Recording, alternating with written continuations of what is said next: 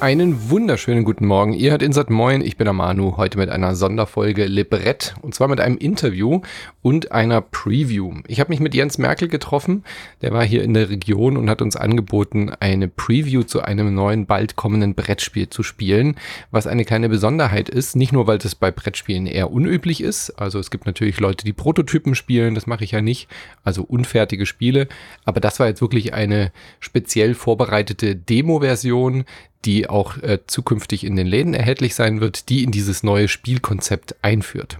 Er war hier in der Region und ich habe das mit den netten Menschen vom Freispiel hier in Freiburg, ein Spielecafé, ausprobiert. Denn die Besonderheit bei Spaceship Unity ist, dass das Wohnzimmer oder das eigene Zimmer sozusagen zum Spielfeld wird. Was das genau bedeutet, erfahrt ihr jetzt gleich in diesem Interview. Hat auf jeden Fall einen Heidenspaß gemacht. Und wenn der Entwickler schon mal hier in Freiburg ist, dann habe ich ihn mir natürlich auch direkt zum Interview geschnappt. Mit ihm rede ich in der nächsten halben Stunde über seinen Werdegang, wie es ist, hauptberuflicher Brettspielerfinder zu sein, was er so gemacht hat, wie es von der Idee zum fertigen Spiel kam und was das Projekt mit sich bringt. Viel Spaß in diesem Interview hier bei Le Brett bei Insert Moin. Engage! Äh, stell dich doch am besten erstmal selber kurz vor. Wir sitzen uns ja jetzt hier wirklich gegenüber, aber wir hatten uns nur auf der BerlinCon bisher kurz gesehen. Ja. Wer bist du und was machst du? Ja, ich bin der Jens, Jens Merkel, bin Spieleautor, ähm, hauptberuflicher Spieleautor. Ähm, ich habe in den letzten Jahren sehr viel mit einem einzigen Spiel mich beschäftigt, das wir gerade gespielt haben. Äh, aber man kennt mich vielleicht auch von dem ähm, Schmidt-Spiel Man muss auch gönnen können, Mhm. was ich mit dem Ulrich Blum zusammen gemacht habe. Äh, oder Nine Tiles Panic bei Oink Games, ähm, was ich mit dem Jean-Claude Pellin zusammen gemacht habe. Das sind so die, die Sachen, die man vielleicht von mir kennt. Mhm. Äh, ansonsten habe ich früher äh, sehr viele Tiptoy-Spiele gemacht. Ähm, so habe ich angefangen mit dem genau, Elektrostift. mit dem Ja. Elektrostift äh, und Kinderspiele. Mhm. Und so seit 2016, 17 habe ich äh, entschieden, ich möchte jetzt mehr Spiele machen, die ich auch selber äh, mit sehr viel Mhm. Spaß mitspiele sozusagen. Und hauptberuflich tatsächlich. Genau, also das hat sich halt auch ähm, ermöglicht, halt solche Sachen, wie dass man dann auch für, für Ravensburger viel gemacht hat Ja. oder eben im Tiptoy-Bereich da.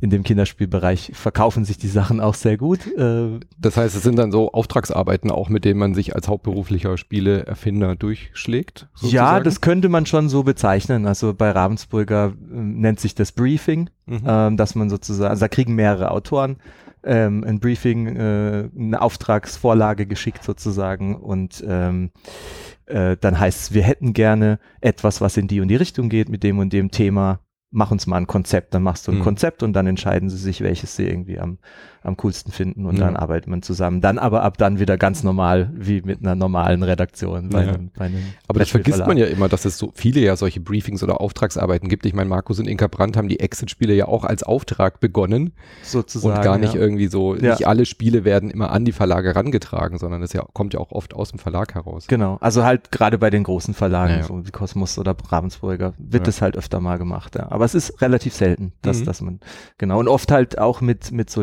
Lizenzthemen zum Beispiel, also sowas Klar. wie das Minecraft-Spiel, was der Ulrich gemacht hat. Ja.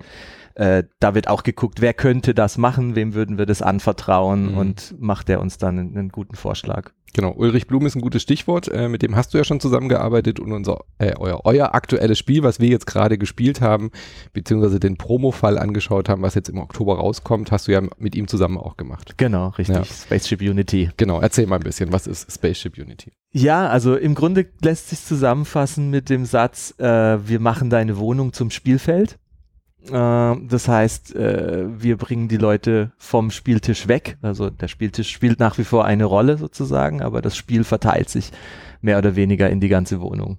Und ähm, die Wohnung wird sich verwandeln in ein äh, altes, klappriges Raumschiff, was äh, an allen Ecken und Enden äh, raucht und blinkt, so wie man das vielleicht ein bisschen von dem Millennium Falcon kennt oder Mhm. so, wo, wo dann der Han Solo irgendwie immer am Schrauben ist und irgendwo mit dem äh, Schraubenschlüssel draufhauen, damit nochmal irgendwas funktioniert. Und so erlebt man dann auf eine ganz andere Weise eine Geschichte. Also es ist ein Storygame, ein Kampagnenspiel, wo die Story auch eine sehr große Rolle spielt und eben diese beiden Sachen zusammen, die Wohnung wird zum Spielfeld und die Story, das ist das, was das Spiel ausmacht. Mhm. Ich bin ja großer Serienfan und großer Trekkie, also Science Fiction hat mich natürlich sofort angesprochen. Ja. Äh, Gerade auch dieses Serienkonzept. Äh, ich bin ja großer Legacy-Spieler auch. Es ist kein klassisches Legacy-Spiel, sondern eher ein Kampagnenspiel, oder? Genau. Ihr macht schon so, so, eine Season, aber es geht nichts kaputt oder wird nichts aufgeklebt und zerstört. Genau, die Geschichte geht immer weiter, aber du musst nichts zerreißen. Du könntest es, also wir vergleichen es immer mit einer Netflix-Serie. Nachher sind es zehn Folgen, über die sich die Geschichte erstreckt mhm. und jede Folge hast du so 60 bis 120 Minuten Partie ähm, geht immer weiter und theoretisch wie bei der Netflix-Serie auch, könntest du es natürlich auch nochmal gucken ähm, mhm. mit anderen Leuten, weil du es denen unbedingt zeigen willst oder so, aber im Prinzip spielst du diese Geschichte einmal durch und hast dann ein abgeschlossenes Erlebnis, ja. Genau, mit verschiedenen Abzweigungen, das heißt, wenn man sich irgendwie mal anders entscheidet oder gewisse Dinge nicht erschafft, kommen wir gleich dazu, von der Spielmechanik, dann entwickelt sich die Geschichte auch ein bisschen anders. Genau. Wie seid ihr denn da rangegangen? Also seid ihr von der Mechanik rangekommen äh, oder habt ihr gesagt, wir wollen so ein, so ein Kampagnenspiel mit Science Fiction und habt euch dann überlegt, wie das aussieht? Von welcher Ecke ging das los? Also es ist eine interessante Geschichte, wie das sich entwickelt hat, weil äh, das war vor ungefähr sieben Jahren. Ähm, der Ulrich und ich hatten ein anderes größeres Projekt ähm, zusammen gemacht äh, wo wir uns kennengelernt haben, mehr oder weniger. Und ähm, das hat aus Gründen nicht funktioniert. Das war ein Hybridspiel, mhm. lange Geschichte. Die und Geschichte dann, der Hybridspiele ist eine Geschichte voller Missverständnisse. Das ist sehr schön ausgedrückt, absolut. Und äh, da kann ich auch ein Lied von singen. Mhm. Äh, und dann haben wir aber gesagt, hey, das hat so gut funktioniert, lass uns doch mal zusammenhocken, gucken, ob wir nochmal irgendwie eine andere schöne Idee zusammen finden. Dann haben wir uns gegenseitig Ideen gepitcht und geguckt irgendwie, worauf wir Lust haben. Wir wollten irgendwas Verrücktes machen sozusagen. Und losgegangen ist es dann damit, dass es so eine Art Spiel war, Indiana Jones meets MacGyver, so mhm. ungefähr. Also mhm. irgendwie, du hast irgendwelche Gegenstände, die aber auf Spielkarten waren, die musst du miteinander kombinieren, um irgendwie im Tempel weiterzukommen und dann rollt irgendwie die Kugel hinter dir her und manchmal musst du wegrennen und so. Im Grunde war da sehr viel mehr am Spieltisch. Karten kombinieren miteinander, aber auch da war es schon so, dass man aus bestimmten Gründen in einen anderen Raum gehen musste, um da neue Gegenstände quasi aus dem Basiscamp zu holen, mhm. äh, die man dann wieder benutzt in dem Tempel drin. Und irgendwann haben wir dann festgestellt, das funktioniert irgendwie nicht so richtig und macht nicht so richtig Spaß. Aber die einzige Sache, wo alle Leute immer Spaß dabei haben, war dieses Aufstehen vom mhm. Tisch und in der Wohnung rumlaufen und irgendwo anders was machen. So. Und dann kam das quasi zustande, dass wir uns da mehr drüber Gedanken gemacht haben, wie kriegen wir das in ein Spiel gepackt und haben dann gleich noch den Schritt mehr mit dazu gegeben, dass wir gesagt haben, okay, wir benutzen deine Wohnung und Gegenstände in der Wohnung. Warum müssen wir das auf Karten machen? Also die, die Gegenstände, wenn die echt da sind, sozusagen. Ja. Und dann hat sich das mit dem Raumschiff quasi über die Mechanik tatsächlich ergeben, dass wir gesagt haben, okay, in welchem äh, Setting ähm, bin ich ständig mit Systemen konfrontiert, von denen ich eigentlich keine Ahnung habe mhm. und wo mhm. in den Serien eben jeder immer rote Knöpfe drückt. Wesley Crusher tauscht irgendwelche Relais aus und plötzlich fliegt das Schiff wieder. Ja. Also muss Science Fiction sein. Ja, ne? ja, und so ist das entstanden. Um mal ein Beispiel zu geben, also in der Anleitung, in diesem Promo-Fall steht jetzt drin, was man als Gegenstände in der Wohnung braucht. Ja. Äh, idealerweise im Hauptspiel, glaube ich, eine Dunstabzugshaube. Wir haben jetzt einen Staubsauger mit Kabel gebraucht. Ähm, drei Sockenpaare waren die Laserkanone. Die Handys sind natürlich irgendwie auch in, involviert gewesen. Und was gab es noch? Zwei Bücher um irgendwie halt äh, Datenbanken abzubilden genau. und solche Geschichten. Und ihr habt gesagt, äh, im Promo-Fall hatten wir jetzt ja nur so ein paar Gegenstände, mhm. Haushaltsgegenstände. Ihr habt 39 Systeme, die quasi durch Haushaltsgegenstände im Haus ersetzt werden. Also vom Tisch bis hin zur Dunstabzugshaube ist alles dabei. Genau. Und es sind nicht nur Gegenstände, teilweise ist es auch der Raum selbst. Also es gibt dann Systeme, die sowas sagen wie alle Räume der Spielfläche oder mhm. die Küche oder sowas in der Art. Ein Schrank in der Küche. Also es kann wirklich alles passieren. Ja. Vom Spielkonzept hat es mich so erinnert äh, an es gibt so eine Handy-App, also, wo man auch quasi Space Team. Space Team, genau. so hieß das Spiel ganz am Anfang. Dann haben wir die App gesehen und haben ah. gesagt, okay, wir nennen es dann anders. Das wollte ich dich nämlich fragen, ob du das kennst, ob das auch ein Teil der Inspiration war. Tatsächlich ähm, haben wir es danach gesehen ja. erst, ja. Und im Brettspielbereich vielleicht sowas wie Space Alert, also mhm. wo man unter Zeitdruck sich gegenseitig irgendwie Sachen zurufen muss und äh, was weiß ich, der Commander muss dann irgendwas machen, die Kommunikationssystem muss irgendwie in, in der Zeit was abarbeiten. Genau. Oder auch vielleicht bei XCOM war das ja auch so ein bisschen. Genau, so das, Parallelität. Das ist die Kommunikation unter ja. der Crew, die man sich so vorstellen kann, ja. Würdest du sagen, ist es ein Kommunikationsspiel, ist es ein ähm, ähm, Geschicklichkeitsspiel oder was für ein Genre würdest du sagen ist es? Das ist eine sehr gute Frage. Also in erster Linie ist es ein Story-Game, weil ich äh, eine, eine Geschichte erlebe, die sich ernst nimmt und die quasi in die Tiefe geht. Aber auch. durchaus mit Augenzwinkern. Äh, natürlich, klar. Also halt auf eine Art, wie das bei Guardians of the Galaxy ja. ist oder bei Star Wars ist ja auch viel Klamauk quasi dabei, wo du wo du dich auch mal kaputt lachst, obwohl die gerade irgendwie mhm. das Galaxis retten müssen mhm. oder sowas. Ne? So kann man sich das vorstellen, ja. Äh, aber die, die, die Spiele an sich sind so gestaltet. Es gibt ähm, Action-Kapitel, wo du gegen die Zeit arbeitest, wo du Dinge schnell erledigen musst und alles, was du tust, muss halt schnell gehen und hält dich eher auf. Äh, so wie das in einem normalen Raumschiff halt ist, wenn mhm. du keine Ahnung hast. Und dann gibt es die Challenge-Kapitel auf Zeit, wo man eine gewisse Herausforderung schaffen muss, wo man dann scheitern kann an einzelnen Aufgaben. Und das können Geschicklichkeitsaufgaben sein. Das können aber auch Sachen sein, wo man irgendwelche, wo man rätselt oder irgendwelche äh, Brain-Aufgaben äh, mhm. lösen muss, sozusagen. Also das sind diese, ich nenne es jetzt mal Minigames, die quasi so ein System darstellen, also ja. die du da ausführst, die sind relativ vielfältig gestaltet. Also diese 39 Dinger haben wir sehr viel Zeit rein investiert, dass das nicht sich immer gleich anfühlt, sozusagen. Ja. Als Beispiel zum Beispiel bei dem Staubsauger, was war das für ein System? Der Sprungantrieb. Der, der Sprungantrieb, genau. Äh, der musste aufgeladen werden, dann stand auf dieser Karte zum Beispiel, äh, wickelt das Kabel komplett ab aus der Trommel oder was auch immer das dann ist ähm, und legt das Kabel so im Raum, dass es sich nicht überschneidet oder kreuzt, um ja. quasi so eine Geschicklichkeit hinzukriegen. Und als wir dann wieder den Sprung aktivieren mussten, mussten sich alle festhalten, festhalten am Tisch und einer musste äh, kurbeln und den Countdown machen, um den Sprungantrieb zu aktivieren. So, und äh, wie du schon gesagt hast, da ist ja alles dabei. Von irgendwie Geschicklichkeit, ich musste Socken hinterm Rücken fangen, ähm, bis hin zu irgendwie Sachen erraten oder rausfinden. Also es lässt sich gar nicht so richtig in eine Schublade stecken und genau. wahrscheinlich mit diesen 39 Systemen ist dann alles dabei. Von einzelne Sachen machen, sich gegenseitig Pandomime, Scharade irgendwas vormachen, bis hin zu unterm Tisch wahrscheinlich irgendwelche Sachen äh, zusammentüfteln. Absolut. Also mir ist tatsächlich mal aufgefallen äh, während der Entwicklung, ja krass, wir haben dadurch, dass wir diese Systeme immer wieder neu ähm, bedienen, je nach wie mhm. die Geschichte verläuft. Also du machst im Grunde immer dasselbe, dass du diese Systeme bedienst. So wie in einem echten Raumschiff lernst du das ja. natürlich kennen und wächst dann an deinen Aufgaben. Aber dadurch, dass das sich nicht immer gleich anfühlen soll, ähm, sind wir auch immer wieder auf neue Ideen gekommen, was wir jetzt damit anstellen. Und tatsächlich wechseln wir teilweise auch so ein bisschen durch die Genres von Folge zu Folge. Mhm. Also ich will da jetzt nicht zu viel verraten, aber es Klar. wird sich nicht in jeder Folge gleich anfühlen. Ja. Ja, was ich jetzt schön auch fand in dem Promo-Fall schon, dass eins eben Geschicklichkeit äh, unter Hektik, unter Zeitdruck war und danach aber eben auch wieder so ruhige Phasen, wie in der äh, Star Trek-Serie auch. Ja, absolut. Nach, nach dem Borg-Angriff hast du dann halt auch wieder die Diplomatie-Folge, wo die Leute eher untereinander reden.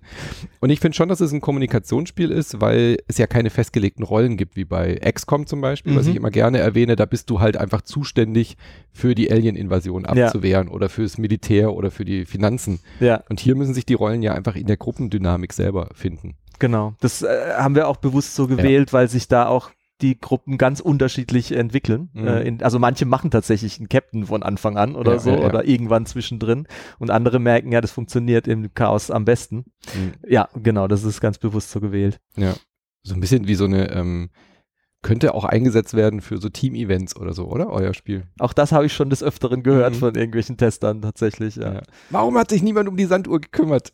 ja, ja, das passiert ja einmal, aber es passiert quasi. Oh nein, wir sind nach zehn Sekunden gescheitert. Du hast, äh, es, du hast es, ja oft beobachtet, jetzt wahrscheinlich auch das Spiel. Ja, oh, äh, ja, Gerade diese Beobachtung, oder? Wer übernimmt welche Rolle? Wie funktioniert die Gruppe? Gibt es ein Alpha-Männchen, Tierchen? Ähm, wer übernimmt bestimmte Aufgaben immer und so? Ja, kannst du soziale Studien ja. anlegen, auf jeden Fall.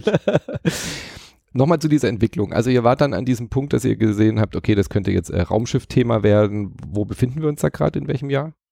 Äh, als also als wir das entschieden haben mit Ja, als es überhaupt losging so mit eurem ganzen Ding. Äh, das ist eine sehr gute Frage, dass ich nachrechnen. Wahrscheinlich so, also ganz los ging es 2014, 15 sowas. Boah. Also das war die Zeit nach diesem Hybridspielprojekt, wo mhm. wir uns zusammengetan haben. Und ein, zwei, also das war quasi die zweite Idee, die wir gemeinsam hatten, wo wir gesagt haben, das müssen wir machen. Ähm, da war die Indiana Jones Nummer und von da ab, das haben wir halt nicht jetzt irgendwie Haupt äh, 100 Prozent unserer ja. Zeit da reingesteckt oder so. Da verging vielleicht ein halbes Jahr oder so, bis dann diese, diese, diese Erkenntnis kam, wir gehen in den Raum und da ziemlich direkt danach kam quasi das Raumschiff auch schon mit dazu. Mhm. Es war lange Zeit nicht ganz klar, ist es eher so gefühlt Star Wars oder Star Trek mhm. und es hat sich aber in Richtung Star Trek entwickelt. Ja, da, da, da passiert einfach mehr auf dem Raumschiff und das Absolut. Gefüge untereinander. Und es geht ja. sehr viel mehr um diesen Tech-Battle, also um ja. diese an Systemen irgendwelche Begriffe um dir um die Ohren hauen und das wollten wir halt haben, so dieses mhm. Gefühl. Mhm. Ja. ja. Das klingt jetzt ja nach einer ewig langen Zeit, äh, 2014, 15, lang vor der Pandemie. Ähm, du bist hauptberuflicher Erfinder, hast du so viele pa Projekte parallel, wie muss man sich das vorstellen? Du bist ja nicht seit 2015 jetzt an diesem Projekt. Nee, Genau. 100% dran. Wie, Das wie läuft sowas? Genau, das war tatsächlich am Anfang halt eins von vielen Ja. Ideen, die halt laufen. Man versucht immer viele Sachen auszuprobieren, um zu gucken, wo stecke ich jetzt mehr Zeit rein. Und ähm, bei dem Spiel war es lange Zeit, okay, wir probieren aus, wir probieren aus. Äh, und plötzlich, irgendwann hatten wir dann so was, wo wir gesagt haben, boah, jetzt sind wir wirklich an was dran. Ähm, das war dann irgendwie, sag ich mal, zwei Jahre später, anderthalb Jahre später oder so. Und nochmal ein Jahr später hatten wir dann ähm, mit ein bisschen mehr Aufwand, trotzdem noch viele Parallelprojekte, äh, ein, eine, eine, sag ich mal, so wie beim Film halt, so eine, so eine Art Pilotfolge zusammen, so einen Prototypen. Und mit dem sind wir dann ähm, äh, zum Verlag gegangen und haben gesagt, hier, wir haben was Verrücktes, wir würden es gern mit euch machen Mhm. wie sieht's aus? So, ne? Und ab dem Zeitpunkt, das war dann vor ungefähr vier Jahren, haben wir dann sehr intensiv dran gearbeitet mit, mit Pegasus. Ja. Und da kann man Ganz, auch. ganz kurz, gerade bei so einem Projekt muss man ja nicht diese gesamte Story und Season und alle Systeme haben, sondern da kann man ja sehr gut mit einem Prototypen arbeiten, der das Konzept zeigt. Absolut. Das, war dann wahrscheinlich so ähnlich wie jetzt der Promo-Fall. kann man sich so haben. vorstellen wie den Promo-Fall und halt mit so einer kleinen Auswahl von Systemen, damit Mhm. man sich vorstellen kann, in was für eine Richtung das gehen kann. Und danach geht die Arbeit natürlich erst richtig los. Ne? Ja.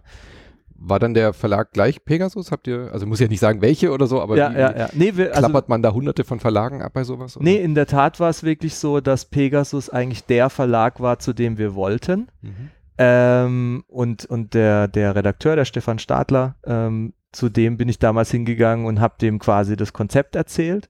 Und dann hat der äh, quasi gesagt, halt, stopp, äh, zeig das bitte niemandem. Ja. Äh, das müssen wir ausprobieren. Äh, das, das interessiert mich sehr, Ja. sozusagen. So war das da. Es läuft nicht immer so. Ja, das ist, glaube ich, ja. Ja. Aber wenn ein Redakteur ein Konzept auch gleich entdeckt oder sieht, dann. Aber hattet ihr schon Kontakt? Also, ich meine, es läuft wahrscheinlich auch viel über Leute, die man kennt und so. Genau, also das ist tatsächlich, der Stefan ist jemand, mit dem wir auch Ja. schon vorher viel Kontakt hatten. Also dass man fast sagen kann, das ist ein, ein Freund auf jeden Fall Mhm. und dem man auch mal andere Sachen zeigt, die vielleicht nicht unbedingt zu seinem Verlag passen oder so. Mhm. Aber bei dem Ding war es irgendwie klar, das passt zu Pegasus. Ja. Ja. Okay, das heißt, dann war dann auch gleich quasi eine Option gesichert, so nach dem Motto, ja, das würde uns interessieren, macht dann mal weiter. Wo waren wir dann da, in welchem Jahr? Vor vier Jahren, also müsste das so 2017, 18 gewesen sein, sag ich Mhm. mal. Genau. Und da war dann halt, ja, Vertragsverhandlungen, finden wir eine Möglichkeit. Mhm. Also für uns war von Anfang an klar, es muss da bei dem Spiel äh, auch von, von, von, der, von der Vermarktung her ein bisschen mehr Aufmerksamkeit Ja. gegeben werden. Wenn du jetzt so ein Spiel mit einem Raumschiff vorne drauf in den Schrank stellst, Mhm. dann wird das, also vor allen Dingen vor vier Jahren, wo es hieß, Raumschiff, schlechtes Thema, Ja. hätte das keinen interessiert. Das heißt, Und das ist ein sehr erklärungsbedürftiges Produkt Genau. im Vergleich zu anderen Spielen. Genau. Ja. Das heißt, wir haben zu denen gesagt, wenn ihr es machen wollt, dann aber bitte so, dass ihr da auch ein bisschen mehr Aufmerksamkeit, also. Dass ihr da mehr Aufmerksamkeit drauflegt, äh, indem wie ihr es zeigt und präsentiert sozusagen. Deswegen werden wir jetzt auf der Messe, äh, ich denke, das wird klappen, auch eine Wohnung aufbauen in Mhm. Essen, wo man das quasi dann auch äh, so spielen kann, wie man das zu Hause, also ungefähr wie Ja. man das zu Hause spielen würde. Und Ja, wir haben äh, gerade schon gewitzelt äh, vor dem Podcast, dass man gesagt hat, man könnte sowas auch als äh, Guerilla-Aktion im Ikea so. Im, Absolut, Im Ikea absolut. in den vorgefertigten Wohnungen oder eine Kooperation mit Airbnb. Gerade weil diese Wohnung ja Teil des Spielkonzepts ist. Absolut. So. Also ja. die IKEA-Idee, die nehme ich mal mit. ja, sehr gut. Und dann kam ja wahrscheinlich die Pandemie ein bisschen arg in, in den Weg, oder? Ich meine, das Oh ist ja. ein sehr kontaktfreudiges Spiel. Ähm, eine der Aufgaben war, zieh irgendwie, was weiß ich, Handschuhe und Schal und Dings an, wie im Kindergeburtstag und umarme alle Teammitglieder und solche ja, Geschichten. ja. Ihr wart wahrscheinlich gerade mitten in der Testphase, als dann die Pandemie kam. Das wäre die Haupttestphase Ja. eigentlich gewesen, als die Pandemie kam, wo es so richtig losgegangen wäre mit vielen verschiedenen Gruppen, möglichst unterschiedliche, Mhm. möglichst viel, also Körperkontakt und so weiter. Und das ging halt einfach nicht, klar. Mhm. Wir haben dann die Zeit genutzt und haben sehr viel mehr Zeit noch in die Story reingesteckt, Mhm. was, wo wir eh Lust drauf hatten, aber natürlich ähm, war es dann überraschend viel Zeit, die wir plötzlich Mhm. geschenkt bekommen haben, ähm, weil man einfach nicht testen konnte. Ja. Äh, beziehungsweise wir haben dann irgendwann festgestellt, äh, dass es doch geht, wenn man über Video testet und es den Leuten schickt. Also zu der Zeit, wo man dann wieder ein bisschen mehr Kontakt haben konnte, wenigstens mit drei, vier ja, Leuten. Oder, oder, oder eine so, bestehende ne? WG oder irgendwas, die sowieso Kontakt hat. Genau. Und, Und ihr dann habt dann quasi zugeschaut per, per Genau. Zoom. Wir haben dann die, die Prototypen hingeschickt, Ja. haben dann irgendwie zwei, drei Handys aufgestellt, äh, in einen Skype-Call rein oder Zoom. Mhm. Und dann konnte man super auch in unterschiedlichen Räumen gucken, wie die Leute hin und her rennen und so weiter. Ja. Und es ging ja auch mehr darum, mit denen dann drüber zu reden, was habt ihr nicht verstanden, was Ja. müssen, wo müssen wir Anleitung hin, wo muss mehr irgendwie Text auf die Karte oder sowas in der Art. Und das hat dann überraschend gut funktioniert. Dann haben wir gedacht, ah, das hätten wir auch schon früher machen können. Mhm. Aber dafür ist jetzt die Story halt mit richtig viel Energie geschrieben worden. Also da, ja, kann man sich, glaube ich, auch drauf freuen. Das Mhm. ist ein, ja. Habt ihr die als, ihr seid ja eher Spieleautoren und nicht Schriftsteller oder so? Habt ihr diese Story selber gemacht? Kommt ihr aus dem Bereich? Hattet ihr da ein Fable dafür oder habt ihr euch da externe Hilfe geholt? Ja. Hat die Redaktion da viel mitgemacht? Es ist tatsächlich so, der, der Ulrich äh, Blum ist, ist studierter Schauspieler. Ähm, Mhm. Ich habe auf der Filmakademie in Ludwigsburg studiert. Ah, okay. ähm, das heißt, wir haben da den Background dafür. Mhm. Also wir haben die Story komplett selber geschrieben, haben uns auch noch einen, einen Berater äh, dazu geholt, ähm, der witzigerweise Spieleautor und Drehbuchautor ist, der Daniel Danzer, Mhm.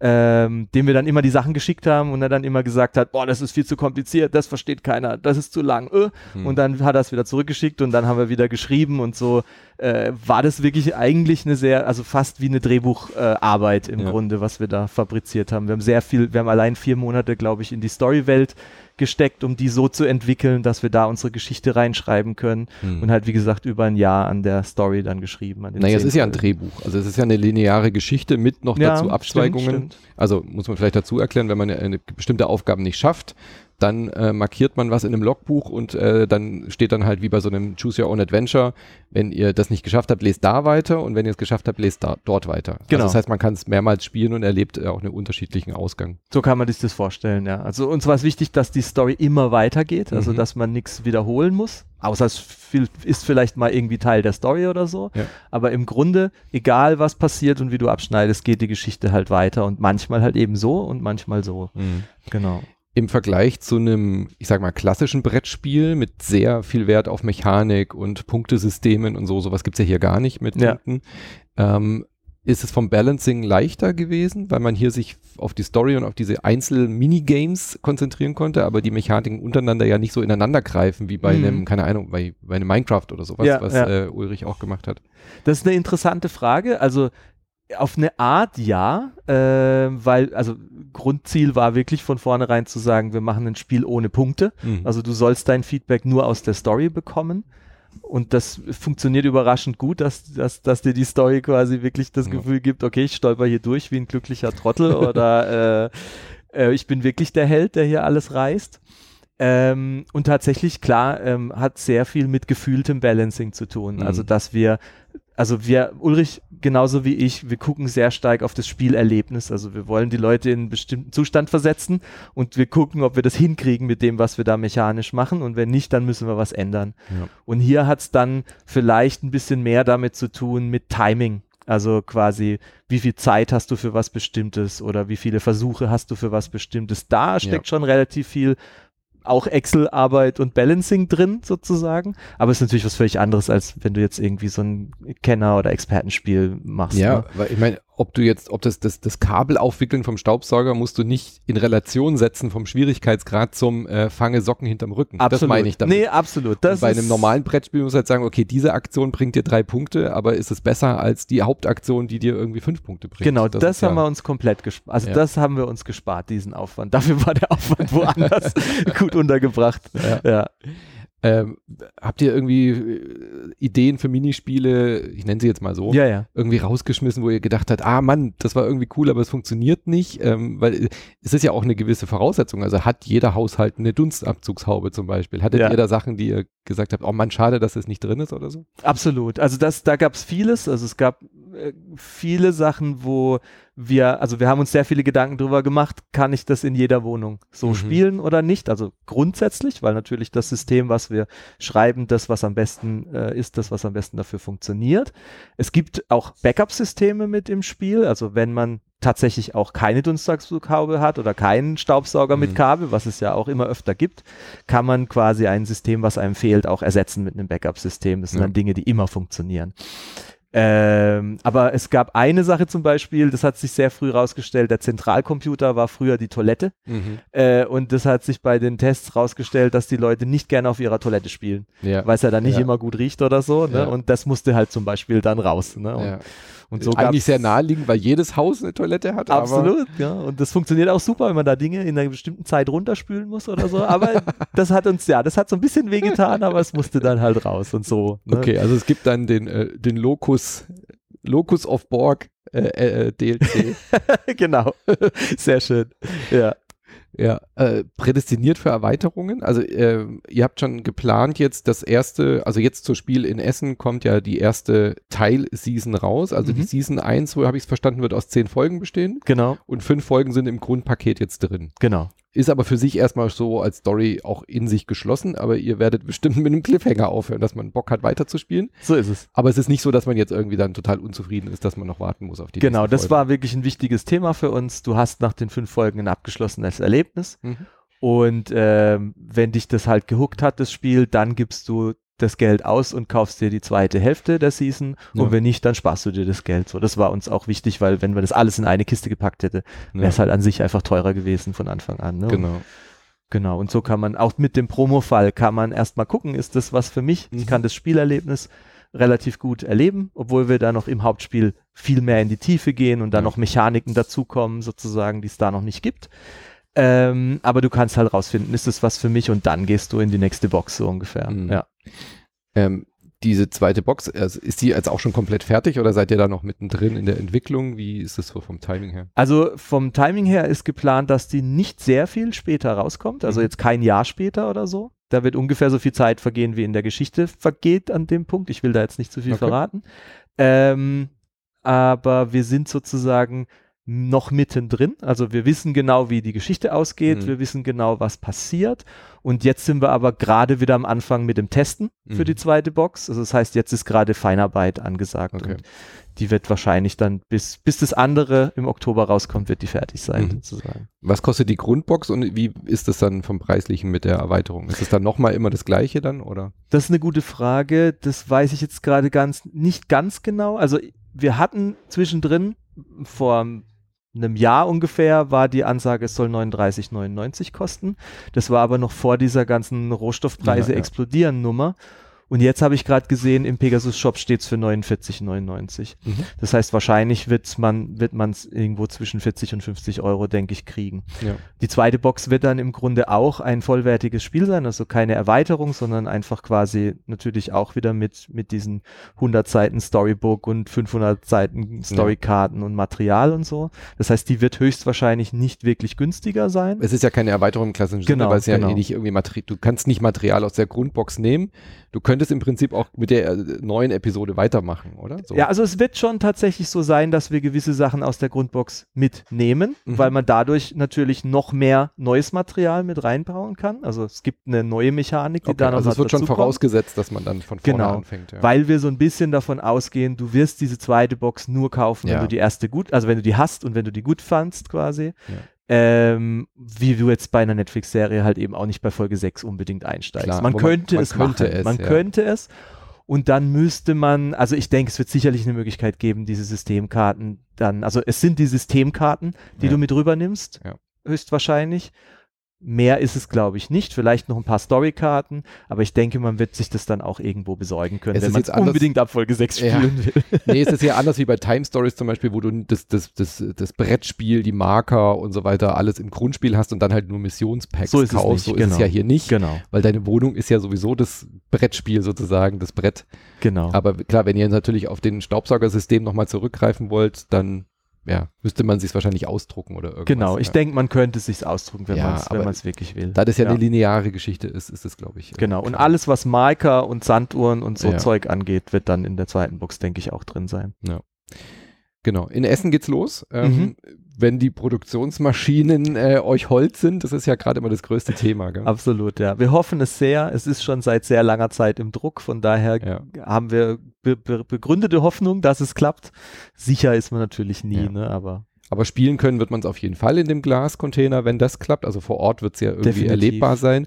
Und diese Promo-Fälle, da plant äh, Pegasus oder ihr, dass die dann auch in Spielecafés und so ausliegen oder dass man die sich bestellen kann. Genau, so. Spielecafés, dass man sie wahrscheinlich kann man sie auch bestellen Mhm. ähm, oder äh, sonst wo bekommen. Also da wird eine relativ große Auflage davon gedruckt, die da kostenlos Ja. verteilt wird. Genau, kostenlos dann, wollte ich Genau. sagen. Genau, das wird kostenlos sein. Das ist ein Könnte man 50 sich auch als Print-and-Play wahrscheinlich vorstellen, ähm, das wird es auch geben. Also Ja. man kann es auf jeden Fall auch online ausdrucken. Genau. Dann schneidet man sich halt die Karten aus mit den Systemen und dann Genau. der Rest hat ist ja eh zu Hause. Das muss man in dem Fall sogar sowieso machen, Mhm. weil da alles in einem Heft drin ist, in einem großen Heft. Also Karten und so weiter schneidet man sich hier aus, die man Mhm. halt später im Hauptspiel dann natürlich produziert, Ja. vorliegen hat. Ja.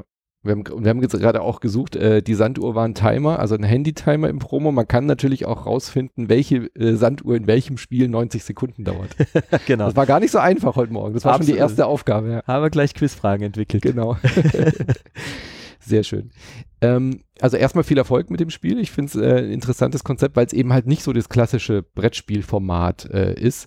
Wie, wie schätzt du denn die Brettspielszene ein? Äh, das ist ja schon auch eine Zielgruppe, die über die klassische Brettspielbubble hinausgeht. Ja. Hast du da auch äh, Sorge oder Ängste, dass die klassische Brettspielbubble sagt, oh, so ein Quatsch, ich muss hier Socken fangen und werfen und so statt Laser? Also natürlich hat man grundsätzlich erstmal diese Sorge, deswegen haben wir auch sehr viel versucht, in die extreme Breite zu testen. Ähm, also auch mit vollkommen Nichtspieler, Mhm. Aber auch mit den Hardcore-Experten. Äh, Gamern. Wir sagen ja im, in der Anleitung, nehmt es nicht zu ernst mit den Regeln, sondern tut was, was Ja. ihr für richtig haltet und was, was euch Spaß macht. Das fällt natürlich dem Expertenspieler manchmal schwer. Äh, aber auch selbst das funktioniert sozusagen. Und ich habe sehr oft den Satz gehört, uh, ich weiß nicht, ob das was für mich ist, irgendwie muss ich mich da zum Affen machen Ja, oder sowas ja, in der Art. Gerade der Expertenspieler macht es nicht immer gerne.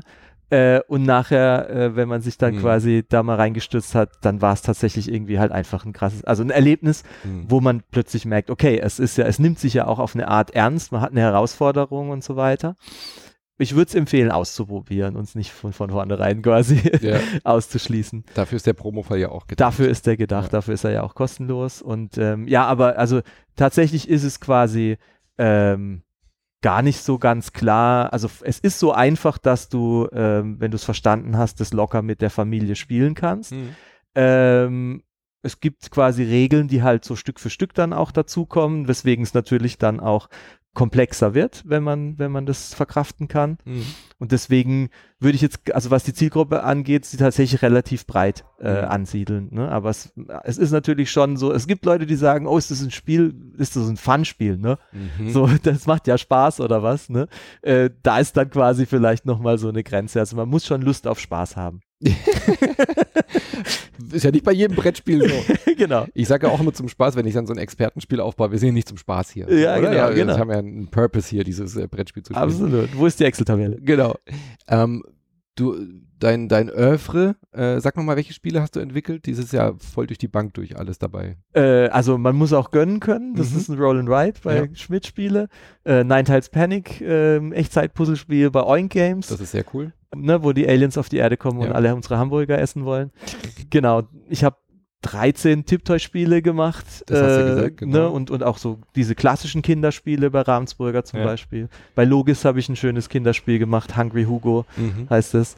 Mhm. Reizt es dich auch, so, ein- so, ein- so ein Brecher mal zu machen? So, So was Großes. Ja, so, ein- so ein Expertending oder so ein Ach so, äh, in der Tat spiele ich die sehr gerne. Mhm. Ähm, Also Marco Polo ist eins von meinen Lieblingsspielen zum Ja. Beispiel, ne? Und, oder jetzt Anak habe ich sehr Ja. abgefeiert. Äh, und ja, das reizt mich schon. Im Moment äh, bewege ich mich quasi einfach auf einem anderen Gebiet, Mhm. aber ich glaube, ich entwickle mich dahin, dass ich das irgendwann auch mal machen werde. Ich habe Mhm. da Lust drauf, ja.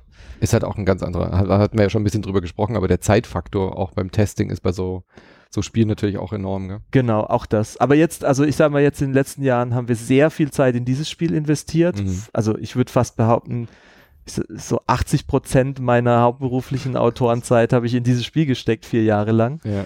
Äh, das ging auch nur, weil, weil man halt eine gewisse ähm, Rücklage gebildet Mhm. hat durch, durch Sachen, die vorher passiert sind. Äh, und deswegen habe ich auch nicht viel gemacht in letzter Zeit. Aber jetzt hat es wieder so langsam angefangen, dass auch so Sachen mich gejuckt haben in den Fingern. Und es sind aber auch halt eben kleinere Sachen erstmal Mhm. gewesen. Ne? Und, und dann kommen wir jetzt langsam wieder dann rein und gucken mal, was als nächstes passiert. Ja. Ja.